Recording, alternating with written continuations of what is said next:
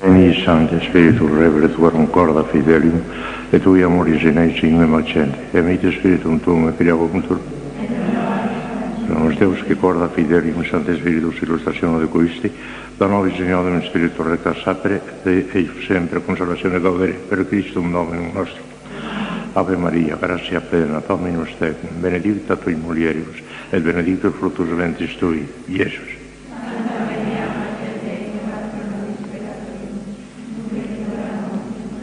Gloria Patri et Filio Spiritui Santo. Reina del Santísimo Rosario, San José, Santo Padre Domingo, Santa Teresa de Jesús. Pues vamos allá. Como ya les dije, y saben todas, además de la tentación, el demonio nos puede perseguir terriblemente por la obsesión o por la posesión. Y he estado dudando mucho tiempo si saltar todo esto, porque la obsesión es una cosa muy rara, ocurre rarísimas veces y solo a almas muy elevadas, a los grandes santos en general. Y la posesión casi nunca. De manera que no es de actualidad. Pero después de pensarlo mejor, pues conviene que oigan por lo menos lo de la obsesión. La posesión no dejaré. Pero la obsesión sí, porque, porque en absoluto podía ocurrir que viniese alguna obsesión. Estoy completamente convencido, convencidísimo que en esta santa casa no hay ninguna monja obsesa en la del demonio. Pero más vale prevenir que curar y saber hasta dónde puede llegar el demonio, si Dios se lo permite para santificar un alma, no está mal. De manera que lo de la obsesión nos puede dar mucha luz.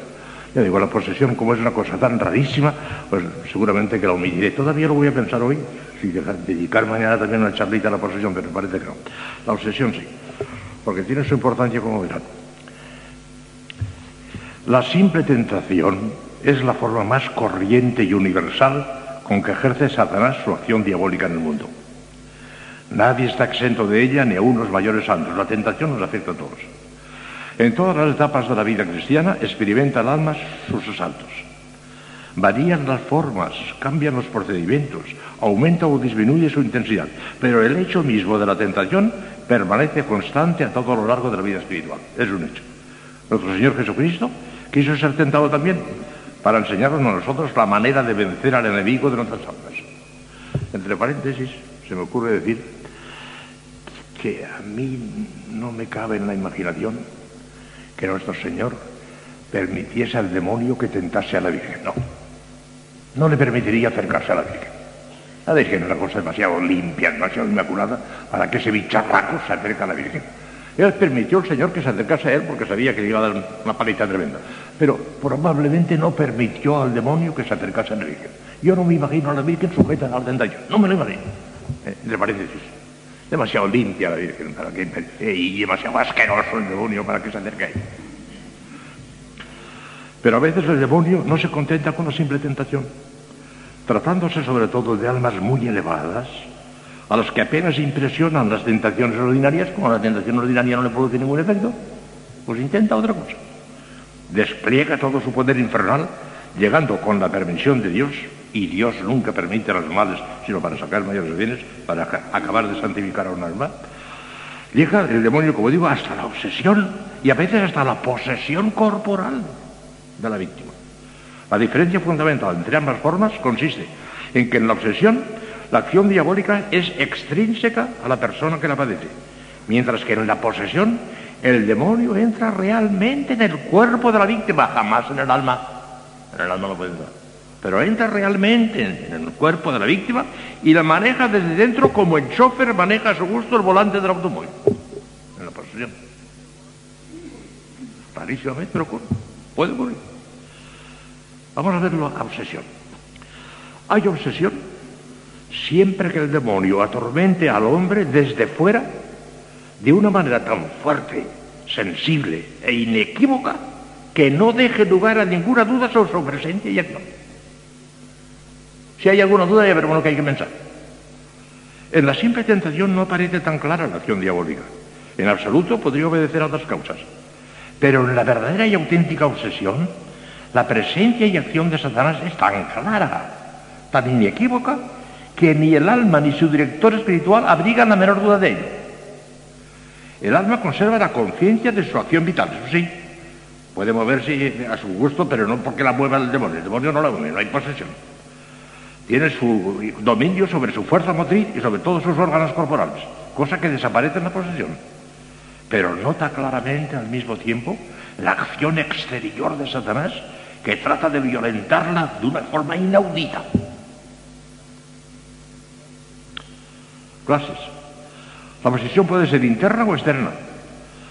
La primera afecta a las potencias interiores, principalmente a la imaginación, provocando impresiones íntimas. La imaginación es uno de los cuatro sentidos internos. Además de los cinco sentidos corporales externos, tenemos cuatro sentidos internos en el cerebro. Y uno de ellos es la imaginación. Y hasta ahí puede llegar el demonio. Más allá no puede. Entrar en el alma, en la inteligencia, en la voluntad, no puede. Pero hasta la imaginación puede llegar. Y puede pintar cosas a la imaginación, y puede sugerir su gestión, y puede colorearla, y puede hacer 50.000 cosas a la imaginación, puede. Porque está en el cerebro la imaginación, no está en el alma. La segunda, o sea, la exterior, afecta a los sentidos externos en formas y grados variadísimos que vamos a ver después. Rara vez se produce solo la externa, la de los sentidos exteriores, ya que lo que el tentador intenta es perturbar la paz del alma a través de los sentidos. Pero hay casos en las vidas de los santos en que las más furiosas obsesiones exteriores, apariciones, golpes, etcétera, etcétera, no lograban alterar en nada la paz imperturbable de sus almas. Ya verán, ahora citan algunos casos. Era inútil. El demonio no conseguía nada. La obsesión interna, que es la peor, no se distingue de las tentaciones ordinarias más que por su violencia y su duración. Y aunque es muy difícil determinar exactamente hasta dónde llega la simple tentación y en dónde empieza la verdadera obsesión, sin embargo, cuando la turbación del alma es tan profunda y la corriente que la arrastra hacia el mal es tan violenta, que para explicarla sea preciso suponer una excitación extrínseca, cabe pensar en una obsesión íntima diabólica.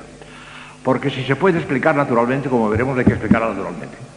En primer lugar, hay que pensar, qué sé yo, en un nerviosismo, en una histeria, en una neusteria. Pero cuando es imposible explicar aquello con causas naturales, entonces no hay más que. Es preciso pensar en una causa preternatural del demonio o sobrenatural de Dios. Ya veremos, concretaremos más. La obsesión externa y sensible suele ser más espectacular, lo que se ve por fuera, lo que afecta al oído, al sentido, a los sentidos corporales, es más espectacular e impresionante, pero en realidad es menos peligrosa que la interior, a menos que se junte con ella, como ocurre muchas veces. Puede afectar a todos los sentidos externos. Hay numerosísimos ejemplos en la vida de los santos, en las vidas de los santos. Porque ya les digo a ustedes que la obsesión casi siempre afecta a los santos nada más. Almas muy elevadas que como el demonio ve que con la simple tentación no puede hacer nada, llega hasta la obsesión, permitiéndolo Dios para santificarla más. Vamos a ver los cinco sentidos corporales, uno por uno, las cosas que ocurrieron a ciertos santos y que ocurren hoy todavía, algún caso muy concreto y muy de hoy, que vive todavía, les puedo contar, les contaré. La vista. La vista es afectada por apariciones diabólicas las más variadas. Unas veces son deslumbradoras, agradables, transformándose Satanás en ángel de luz, para engañar al alma e inspirarle sentimientos de vanidad, complacencia en sí misma, etcétera, etcétera. Pero estos y semejantes efectos, por estos y semejantes efectos, reconocerá el alma la presencia del enemigo, por los frutos lo conoceréis, por los frutos lo conoceréis. Aparte de otras normas que examinaremos al hablar del discernimiento de los espíritus. Otras veces aparece Satanás en formas horribles y amenazadoras para amedrentar a los siervos de Dios y apartarles del ejercicio de las virtudes, como se ve en la vida del santo cura de en muchísimos casos, de Santa Gema Galgani y muchos más. Otros, en fin, se presentan en forma seductora y voluptuosa para arrastrarles al mal, como ocurrió con San Hilarión, San Antonio Abad, Santa Caterina de Siena y San Alfonso Rodríguez. A la vista, a nuestro Padre Santo Domingo se le presentó muchísimas veces el demonio, en formas muy variadas. Por cierto, que hay un caso muy curioso, eh, se lee en las en la leyenda de nuestro Padre Santo Domingo de aquella época. Se el caso de una noche, estaba nuestro Padre Santo Domingo leyendo, leyendo, y hablando en el del caso. Entonces no había luz eléctrica, claro. Y estaba leyendo con una vela encendida, ¿eh? era de noche. Y va y se le presenta el demonio en forma de mono, un mono. No había ningún mono por allí, era el demonio porque no había ningún mono por allí, ningún absoluto. Y Santo Domingo, burlándose de él, dijo, toma, le dio la vela, sosténme la vela mientras yo leo. Y el demonio le tuvo, el demonio le tuvo que sostener la vela. Por lo menos eso cuenta la leyenda. ¿eh? Porque en esas cosas medievales hay una cantidad de leyendas tremendas, que sin hacer para nada de menos a los santos en cuestión, mentiras no Hay muchísima leyenda que no, que no es verdad. Pero en fin, una de las leyendas es que, el demonio le sujetó la vela. Bueno, pues Santa Teresa, Santa Teresa se le presentó el demonio de muchísimas maneras, muchísimas veces, muchísimas veces. Y era tan valiente que se burlaba de ellos. No le hubo miedo, se me presentó y no le hubo miedo. No le tenía miedo ningún. día fue tal el acoso de los demonios de Santa Teresa que cogió un crucifijo, se puso de pie y dijo, ahora que vengan todos los demonios del infierno juntos, a ver qué podrán hacer siendo yo sierva de ellos. Me azó y se adelantó. Ella fue la que adelantó a los demonios. Y con un poquito de agua bendita, como ella dice, se espantaban en la, la agua bendita, no cosa fenomenal. Hablamos eso. que la vista se presenta, se presenta también.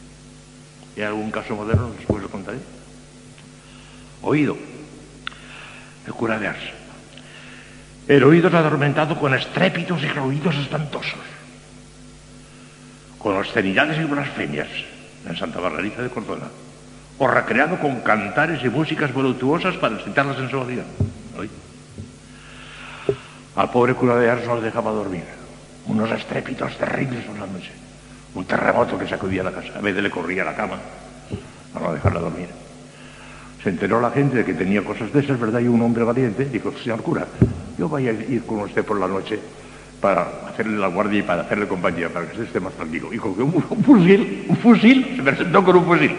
Ridículo porque al demonio no se le puede pegar un tiro porque es un espíritu, ¿verdad? Pero se presentó con un fusil. Y entró, quiero pasar la noche con usted, le dijo alguna vez. Y efectivamente, a medianoche, pues así, un estrépito tremendo, terrible, terrible, terrible. Aquí el hombre se echó temblar y el cura de Ars le dijo, que tranquilo, es el demonio. echó a correr, echó a correr. Pero el cura de Ars, tranquilo, es el demonio, tranquilo.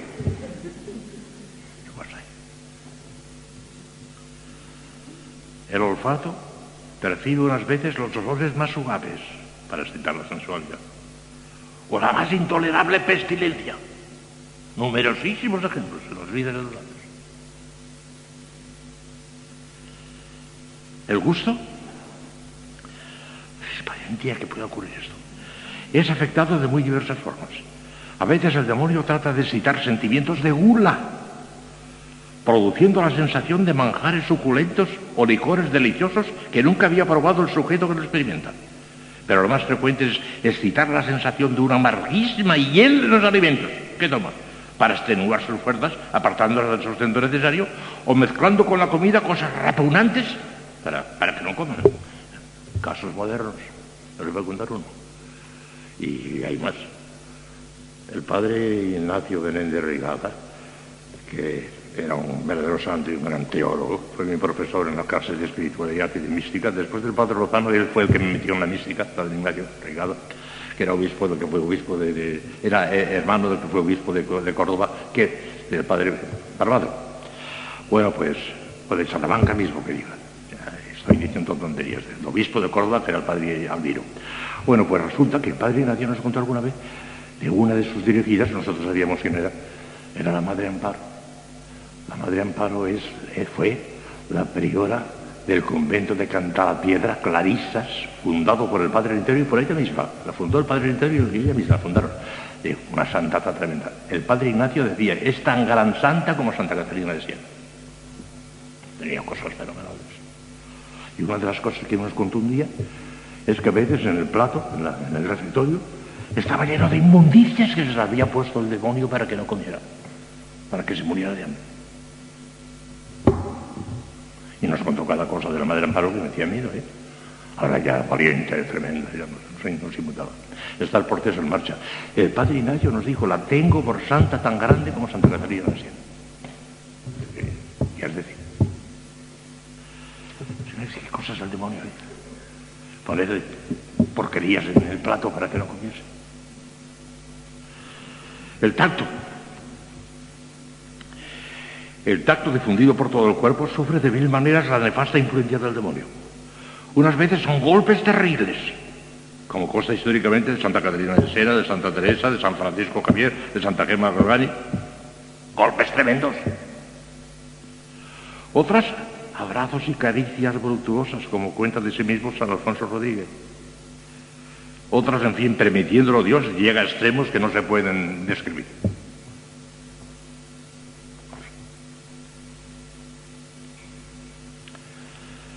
A Santa Teresa todavía en el, en el convento de la Encarnación de Ávila se muestra la escalera por donde la tiró y se rompió un brazo Santa Teresa al caer, pero tiene un empujón que le dio el demonio y se rompió el brazo Santa Teresa. Casos de hoy, por ejemplo, el padre Aníbal, el padre Aníbal, el fundador de los esclavitos, un santato, pero de, una talla tremenda, ¿eh? un santato tremendo. Allí ya lo tienen por santo ya. Tiene un sepulcro precioso. Yo he besado muchas veces la lápida del sepulcro, un mausoleo precioso dentro, de, dentro del, del, terreno del, convento, de la casa donde viven los esclavitos. Bueno, pues el padre Luis, que es un santazo también, pero grande. Padre Luis es un santazo, el que estaba al frente de ellos. Por eso yo les quiero tanto los esclavitos. Bueno, pues el padre Luis, que era íntimo amigo del padre Aníbal, me contó muchísimas cosas del padre Aníbal, me llevó a la habitación donde vivió y murió el padre Aníbal, lo observan todo con un respeto tremendo, son todas reliquias. Le dijo, por esa puerta, en la habitación donde vivía y, murió el padre Aníbal, hay dos puertas, una que da al pasillo, un pasillo, y otra que da no sé dónde, y en esa puerta se abría y se asomaba el demonio muchas noches para asustarle, para amedrentar, por esa puerta. Eso había dicho padre Y yo bajé y subí muchas veces una escalerita de madera, bastante pendiente, una escalerita, por donde el demonio le dio un empujón, le tiró, quedó chorreando sangre porque hizo no sé cuántas heridas, y el padre Luis me enseñó la túnica blanca que van vestidos de dominicos, menos esto, menos la esclavina y los demás dominicos. Me enseñó la túnica blanca llena de sangre, que la guarda como una reliquia, de cuando el demonio le tiró por la escalera. Apareció muchísimas veces al padre Aníbal. Era un santazo tremendo. El, padre, el demonio se daba cuenta de que aquella, fundación empezaría y una orden religiosa fantástica que le haría un daño terrible, porque yo les he dicho muchas veces a los esclavitos, como continuéis en este plan, con el fervor y la negación que tenéis ahora, y esa devoción tan enorme a la Virgen María, aquí están naciendo ahora una orden de primerísima categoría. Se lo he dicho ahí. No, no vayáis atrás, por amor de Dios, que esto es maravilloso. Bueno, pues ya ven el demonio con el padre El padre, don Baldomero Jiménez Duque, que fue su director espiritual, que le conoció, está convencido que era un gran santo también. Y el padre Luis, y el padre, padre, Aníbal era un gran santo. Están convencidos en este momento. Tiene un mausoleo, como digo, precioso. Y he besado como gran respeto, porque les quiero esos esclavitos. Y, los, y los esclavitos que yo conozco, hay unos cuantos que, que, que es un encanto, qué abnegación, qué espíritu de sacrificio, qué, qué, devoción a la Virgen, qué locura, durmiendo en el suelo, una maravilla. Le dice, ay, si continuáis aquí, aquí está naciendo ahora, está brotando ahora una orden religiosa de las más gloriosas. Así se lo dice. No sé en qué parar. El demonio les persigue muchísimo. Es un mártir, el padre Luis es un mártir de lo que le está pasando. Claro, no extraña nada, ¿no? A mí, de él, del padre Luis, no me ha dicho nada, pero estoy convencido que se le aparece también el demonio. No me ha dicho nada de él, me lo dijo de, de Aníbal. Para que vean. Conducta práctica del director de las almas. Esto es interesantísimo, porque puede interesarnos a todos. Porque sin ser director, sin ser director espiritual, un alma puede ayudar a otra con un consejo, con una cosa, puede, puede ser útil saber lo que conviene hacer en estos casos. Ante todo, es merecer mucha discreción y perspicacia para distinguir la verdadera obsesión de un cúmulo de enfermedades nerviosas y desequilibrios mentales que se parecen mucho a ella. Insensato sería, además de herético e impío, negar en redondo y a rajatabla la realidad de la acción diabólica en el mundo, toda vez que consta expresamente en las fuentes mismas de la revelación, hay endemoniados en el Evangelio, a montones, y ha sido contrastada mil veces con pruebas inequívocas e irrefutables en las vidas de los santos. Existe la posesión diabólica, y existe la posesión diabólica. Uno de los grandes éxitos que está teniendo el demonio en este mundo ahora, lo dice Don Mestov, en un librito precioso que tengo en Madrid, Teología de la Mística, dice, uno de los grandes éxitos del demonio es hacer creer a la gente que no existe. Y hay muchos incluso curas y demás que, oh no, el demonio, el demonio, ah, el demonio no existe. No, es de fe, es de fe que existe. Fue ángel bueno y le castigó Dios convirtiéndolo en demonio. Y que son millares y millares y millares y millares de demonios los que hay. Castigados por Dios. Eso es de fe. Bueno, que está contrastado que es verdad, pero no, es, no cabe duda que un sinnúmero de fenómenos aparentemente diabólicos reconocen en la práctica causas mucho menos espectaculares. Es norma de elemental prudencia fomentada siempre por la Iglesia la de no atribuir al orden sobrenatural o preternatural lo que pueda explicarse con mayor o menor probabilidad por causas puramente naturales. Lo que pueda explicarse por una histeria, por una histeria, no lo vayamos a achacar al demonio o lo vayamos a achacar al ángel de la guarda. Lo preternatural es lo diabólico, lo sobrenatural es lo del ángel de la guarda o lo de los santos del cielo. Pero si puede explicar naturalmente, vamos a otro. Y ahora vamos a ver la prudencia que hay que tener para distinguir y para hacer y para ver qué. El director obrará con prudencia si tiene en cuenta las siguientes normas. La obsesión no se produce ordinariamente sino en almas muy adelantadas en la virtud. Uh, un principiante tengo obsesión y ha de ser un santo de primera categoría, casi siempre ya son ¿Te acuerdas? Este propósito una cosa muy, muy graciosa. Eh, ustedes habrán oído hablar de Miguel de Unamuno. Unamuno. Unamuno era un hombre extraordinario, era un, talento genial y un hombre extraordinario. De joven había sido muy cristiano y muy, muy, muy devoto, pero perdió la fe y después hizo mucho daño y hizo muy, muy incrédulo. Pero tenía una obsesión tremenda por la religión. Estaba preocupadísimo por la religión. Se murió de repente un día en Salamanca, el año 36, a punto de, poco después de estallar la guerra, el movimiento nacional, pero estoy completamente convencido que si no se hubiera muerto de repente, que se quedó sentado en la, mesa donde estaba comiendo se quedó muerto, si hubiese tenido tiempo para pensarlo, llama al cardenal primado de Toledo para confesarse. Seguro, porque tenía una obsesión tremenda por las cosas de Dios. Por cierto, que en el cementerio de Salamanca es impresionante que está en un nicho, a la altura de, qué sé yo, de esta reja, un poquito más alto, en un nicho, y pone Miguel de Unamuno tal y pone un versito de una de sus poesías, que tiene poesías, tiene una, es el Cristo de Velázquez, maravillosa poesía, el Cristo de Velázquez. Bueno, pues tiene ese versito. Méteme, eterno Padre, en tu pecho, misterioso hogar, que vengo cansado del duro bregar. Es posible que el Señor haya tenido misericordia, porque tenía la obsesión religiosa, digo. Y entre ese espacio que hay entre la muerte real y la muerte aparente puede que hiciese alguna acta de condición. No me imagino a una mono en el infierno, no sé, era un hombre muy obseso por las cosas de Dios, no, sé. La misericordia es muy grande. Lo cierto es que a lo que iba yo, porque esto no sé por qué lo he dicho, iba yo que un día, él iba mucho a San Esteban, a nuestro convento de Salamanca, porque era amigo de los frailes, y le gustaba a la gente y, y, hablaba. Y un día hablando con el padre entero, un amor le dijo, Padre entero, así con una sonrisita de, sorna, le dijo, Padre entero, ustedes los teólogos y los místicos hablan mucho del demonio. Yo creo que eso es un poco de imaginación de ustedes. A mí no se me ha parecido nunca el demonio, dijo uno. Y el Padre entero dijo, claro, claro, claro, a ti no se te aparecerá nunca. Ya eres tú bastante demonio, a ti no se te aparecerá, no te preocupes, puedes vivir tranquilo, a ti no se te aparecerá. El demonio se aparece a los grandes santos, a los de que la obsesión no se produce ordinariamente, sino en almas muy adelantadas a la virtud. A las almas ordinarias y mediocres, que son la inmensa mayoría de los cristianos piadosos, el demonio se contenta con perseguirlas a base de la simple tentación. Examine pues el director la clase de alma que tiene delante y por ahí podrá sacar una primera conjetura sobre el origen diabólico o puramente natural de sus presuntas obsesiones. a ver qué alma tengo delante.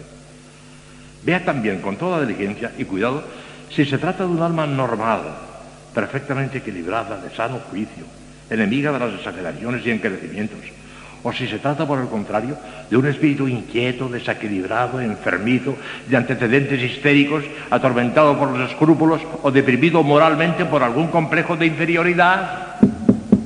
Hay almas, parece mentira, que hasta ahí se pueda llegar en la vanidad. Hay almas que se sienten humilladas porque se sienten inferiores, tienen complejo de inferioridad y quisieran sobresalir un poco más.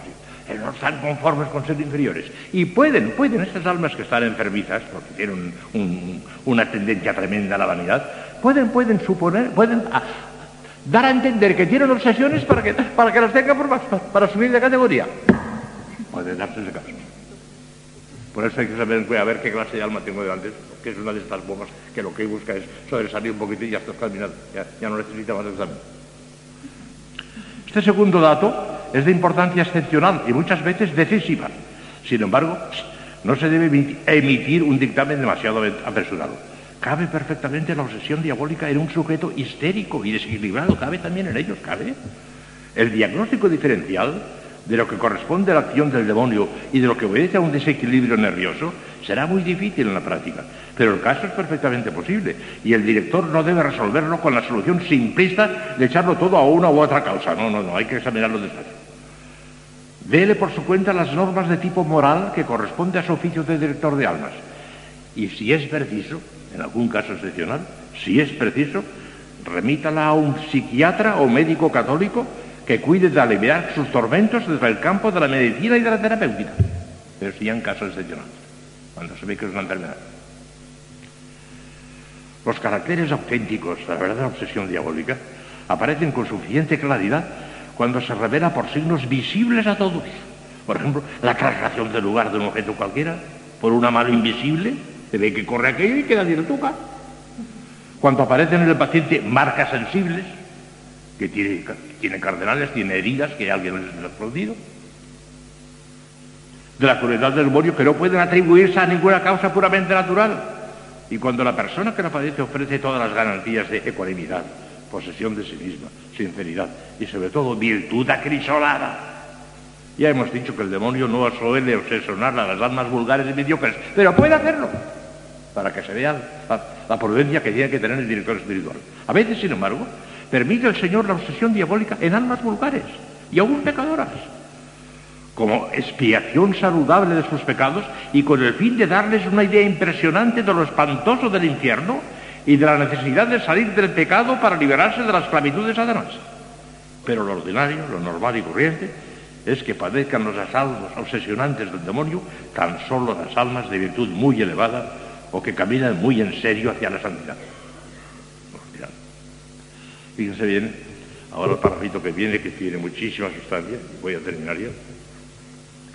Comprobada, al menos con discreta y prudente probabilidad, comprobada la realidad de la obsesión diabólica, el director procederá con la máxima paciencia y suavidad de formas. Esas almas atormentadas necesitan la ayuda y el consuelo de alguien que les merezca entera confianza y les hable en nombre de Dios. Su principal preocupación se encaminará a reanimar el alma, a levantar el ánimo decaído.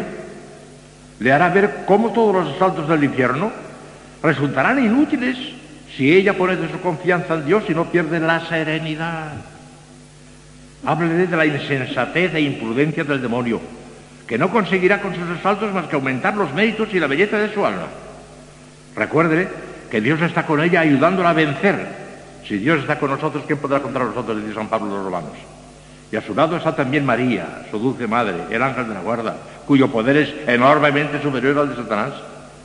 Recomiéndele que no pierda nunca la serenidad, que desprecie al demonio, que le escupa el rostro si se le presenta en forma sensible, que se arme con la señal de la cruz y el uso de los sacramentales, sobre todo del agua bendita, de cuya eficacia reconocida consta contra las chandas del demonio en las vidas de los santos. En Santa Teresa, tremendo. Dice Santa Teresa que la señal de la cruz le asusta.